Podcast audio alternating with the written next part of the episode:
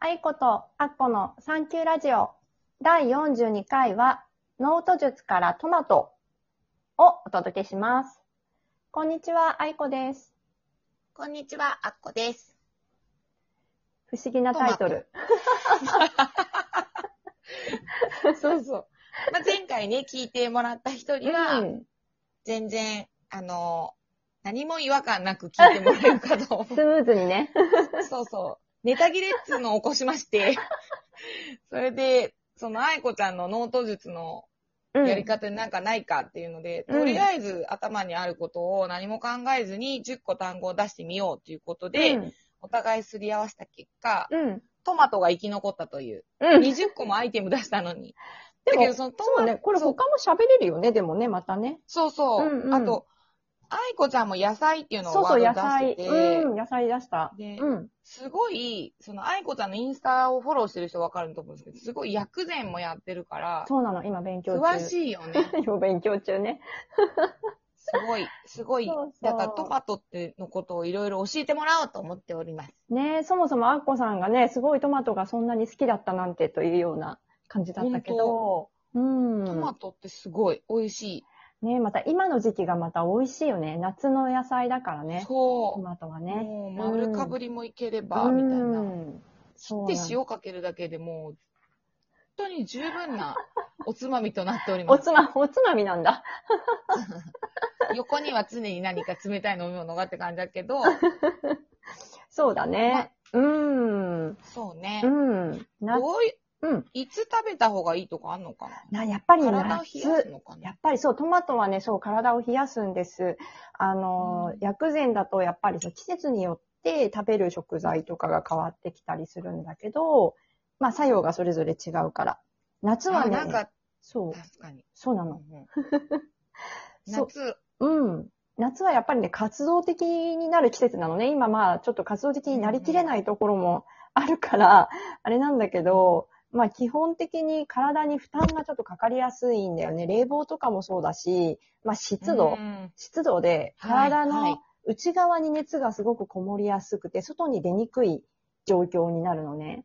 なんか冷房で冷やしてても、やっぱりその湿度とかもあるし、その本来は外に外に発散しなきゃいけないのに、そうなってないっていうのもあるから、やっぱ体の負担が結構かかるから、夏は、だから、なるべく排出してくれるようなあの野菜とか食材を取るのがいいと言われています。で、むくうん、むくみとかもあると思うんだけど、むくみもうん、良くない、体がちょっと汚れたものがこうずっと停滞してるような状況になるから、だからその、むくみもあんまり良くなくて、きゅうりとかね、なるべく水分を、あの、フレッシュな。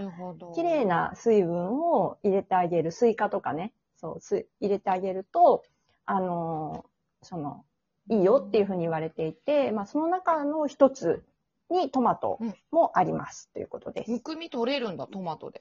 トマトはね、そうだね、あのー、むくみが取れるというよりも、あのー、喉の渇きを、まあ、ちょっと止める作用がある。まあ、潤す、潤して、まあ、流すっていうかね。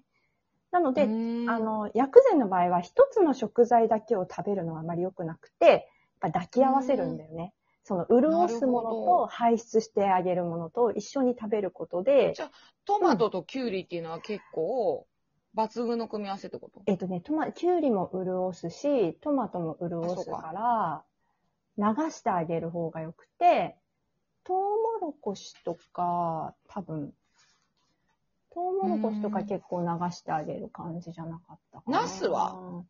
あ、ナスもねいいよ。うん、ナスもいい。ナスはね、アントシアニンだよね。やっぱり、ね。アントシアニンってなんだっけ？アントシアニンってこの紫のやつで、あの、抗酸化作用ってあら？うちらに必要なものあるそいうの？そうそうそうそう。動脈硬化とかをね、抑えるとかね。あの、そういうのもあります。ただ、まあ、あの、体をやっぱり冷やす性質が、あの、トマトよりも強、あ、トマトの方が強いんだ。ナスよりもね。んうん、だから、冷え冷えになる可能性もあるから、冷え性の人はちょっとナスは食べ過ぎない方がいいよ、とかね。ううんん、そういうのもあります。うんトマトのリコピンってなんだっけ？リコピンね。コピン、うん、リコピンは美肌作用とかだよね。これも抗酸化作用。夏野菜うん。夏野菜、夏野菜何気に女子的には美肌系にいいんじゃないの？いいところに気がつきました。いいところに気がつきました。そうなんです。やっぱり紫外線が強いから。そう。なんと。そうじゃあ。スイカも？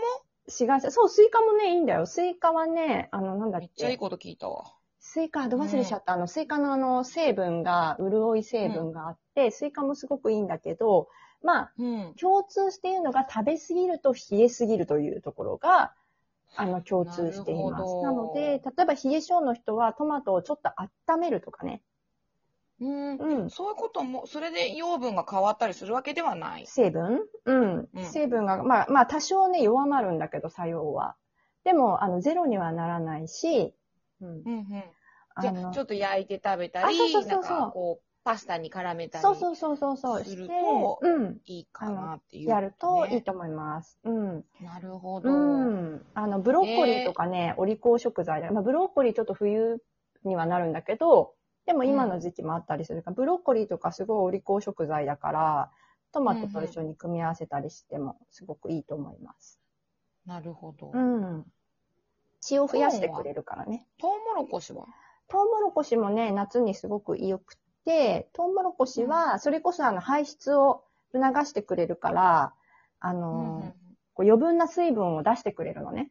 だかうんら、うんうん、あのーそうやって潤すものと出してくれるものを一緒に取るといいと言われています。なるほど。ただ、トウモロコシの場合は、そう、い胃が弱い人はちょっと食べ過ぎると消化がね、うーん、なるほど。っていうところもあるので、あの、それぞれのやっぱり体質とかね、その胃が強いか弱いかとかね、そういうところによってもまたちょっと変わってくるんだけど、例えばトウモロコシはコーン茶で取るっていう手もあるんですね。ああ、コーン茶ね、美味しいよね。うんそうそう、コーン茶はね、実はワンちゃんにも良くて、え？うん。飲む？ウーディ。うちのまだコーン茶はあげたことないけど、うん。でもあの黒豆茶はあげてるよ。あの、うん焼酎のうん。コーン茶割りがうん。死ぬほど美味しいっていうのを 知ってます。あ、だけど、コーン茶ってなかなか売ってるかな？そうだねあんまり売ってないと思う。売ってないよね。だから、うんた飲んだ時にあまりの香ばしさに、ああ、そうだね。なんだろうね、なんかうまく言えないんだけど、すっごい美味しかって、うん。私はお茶割りあんまり好きじゃないんですけど、うんコーン茶割りは別格で好き。うん。そう。だからあの、こう、買えば、そうそうそうそ私は割れるし、お酒割れるし、ハチは飲める。う。お酒なしでね。うんで、さ、最初はね、お茶はね、私も黒豆茶をあげた、あげてるんだけど、たまに。あの、うんやっぱワンちゃんだから、ちょっと2、3倍にちょっと薄めてあげて、ちょっとの量から試して、うんねそうそう。で、なんか様子が、何、大丈夫そうだったら、少し定期的に、あの、1対1ぐらいにしてあげたりとかね。そういうことでもいいと思います。ううん。必ず、どそう、必ずその、薬膳は生ではいかないのね、基本は。火を通すの。そうなんだ。そう、基本はね、そう。と言われていてでもそれってやっぱ中国から来てるとか？あの、もともとは、あの、もともとは中国とか漢方とか、そ、そっちの方かうんら来て、まあ、オリジナル来てるんだけど、でもなんか1600年前だったかな。なんか ごめんね、ちょっと勉強の、あれテキストを見ないとあれなんだけど、に、やっぱ日本に入ってきて、日本の風土で、独自に、あの、独自にこう、できてきてるものなんだよね。漢方って言うと中国って思うかもしれないけど、実は日本のものなんだよね。なんか、独自に私、うん。関東にいた時っていうか、横浜に住んでたから、うん。中華街でバイトしててさあ、あ、そうなんだ。うん。でその時に、中国の子とかめっちゃいるんだよね、普通に。まあ2世、3世にもなってると思うけど、うんその子たち絶対生食べないんだよね。ああ、そうなんだ。絶対食べない。うんキュウリでも生食べないし、うん。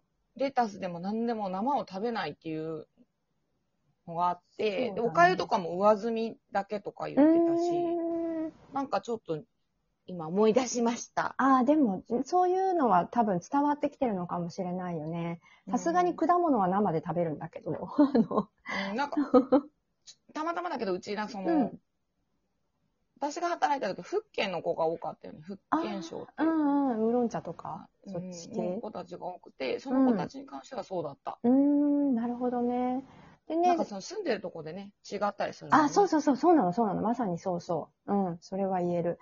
まあ中国はもともとそのなんだっけ、中医学っていうのが中国の、まあ中医学っていうところから来て、そこからちょっと派生して漢方っていう、その日本で独自でなってったっていうものがあるんだけど、そう。でね、そう、話をトマトに戻すとね、まあ、あの、胃の働きをね、助けてくれるの、消化を助けてくれる働きがあって、うん。で、まあ、食欲を回復してくれるっていうのがあります。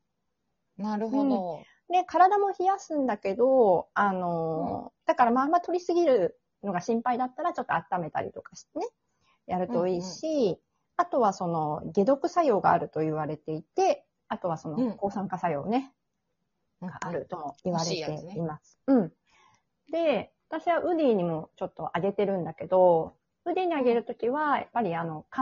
まあ、大きいワンちゃんだとね、あんま気にしなくていいみたいなんだけど、うちのはちっちゃいから、そうそう、あの、一応湯むきして、種もなるべくちょっと取っちゃって、そそれで叩いて、そう、細かくして、あの、普通の餌の上にちょっと混ぜてあげてます。へえ、ちょっとやってみようかうな。ん。トマトが安くね、手に入る時期だし。そう、やっぱり旬の食材はね、ワンちゃんにもいいから、うん、うんあの、旬ね。うん、そうか。そうそう。この間贅沢にちょっとスーパーで安売りしたハモをあげました。おーいい なんかね、ね。お魚がいいみたいな気がして。そうだね、おね魚はいいと思う。そううん。そう。ね贅沢だなって思いました。お魚だとね、白身魚が、皮膚の子はね、白身魚がいいみたいだよ。やっぱそうなんだね。タラとかね。うんそうそうそう、タイとかね。うん、そういうのがいいみたいです。うん。わかりました。すごい勉強になりました。不思議な回になりましたが、次回はうん。9月3日、3日、うん、夜9夜9時です。時です。聞いてね聞いてねー。